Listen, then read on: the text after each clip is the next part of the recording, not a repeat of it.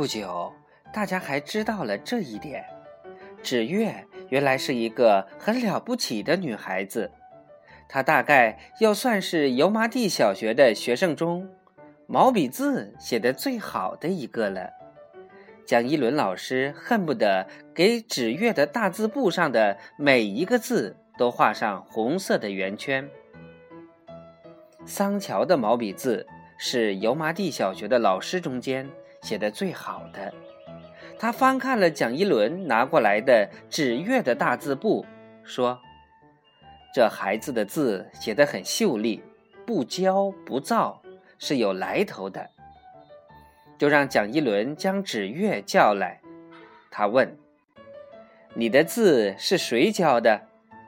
纸月说：“没人教。”纸月走后，桑乔就大惑不解，对蒋一伦说：“这不大可能。”那天，桑乔站在正在写大字的纸月身后，一直看他将一张纸写完，然后从心底里认定，这孩子的坐相、握笔与运笔，绝对是有规矩与讲究的。不可能是天生的。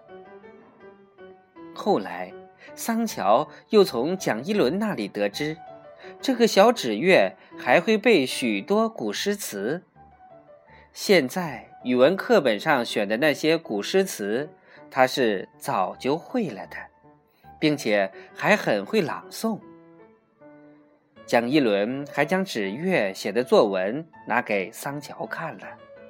桑乔只觉得那作文虽然还是一番童趣，但字面底下却有一般孩子根本不可能有的灵气与书卷气。所有这一切都让桑乔十分纳闷儿。他询问过板仓小学的老师，板仓小学的老师也说不出个所以然来。不过，桑乔心里倒是暗暗高兴，油麻地小学收了这么一个不错的女孩子。纸月却没有一点傲气，她居然丝毫也不觉得她比其他孩子有高出的地方，一副平平常常的样子。她让油麻地小学的老师们居然觉得。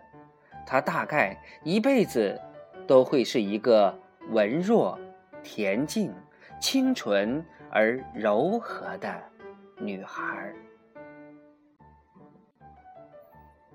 桑桑觉得很难说，纸月就没有对他说过话，只不过是他没有用嘴说，而是用眼睛说罢了。比如说。桑桑在课桌上再架上课桌，又架课桌，最后还加一张小凳，然后耍杂技一样颤颤抖抖地爬到最顶端，到高墙的洞中掏麻雀时，纸月见了就仰着脸，两手抱拳放在下巴下，眼睛睁得大大的，满是紧张与担忧。这时。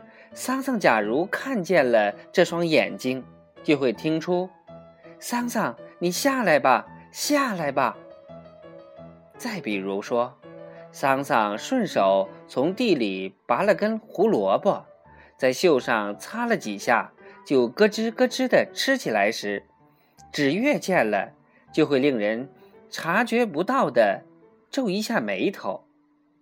嘴微微的张着，看了一眼桑桑。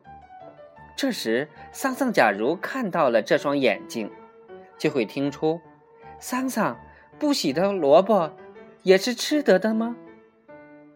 再比如说，桑桑把时间玩光了，来不及抠算术题了，打算将邻桌的作业本抓过来抄一通时，纸月看见了。就会把眼珠转到眼角上来看桑桑。